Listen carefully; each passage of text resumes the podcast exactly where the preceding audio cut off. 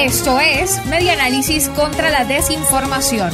Compartimos noticias verdaderas y desmentimos las falsas. Transportistas del estado Zulia exigen gasolina para reactivar rutas emblemáticas.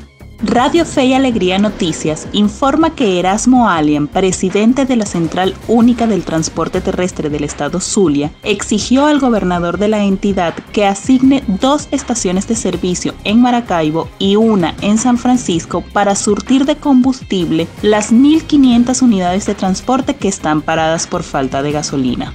El gobernador respondió a la solicitud de prohibir instalación de alcabalas que no estén autorizadas por la Zona Operativa de Defensa Integral SODI del Estado Zulia para evitar las especulaciones, pero aún esperan soluciones con respecto a la gasolina.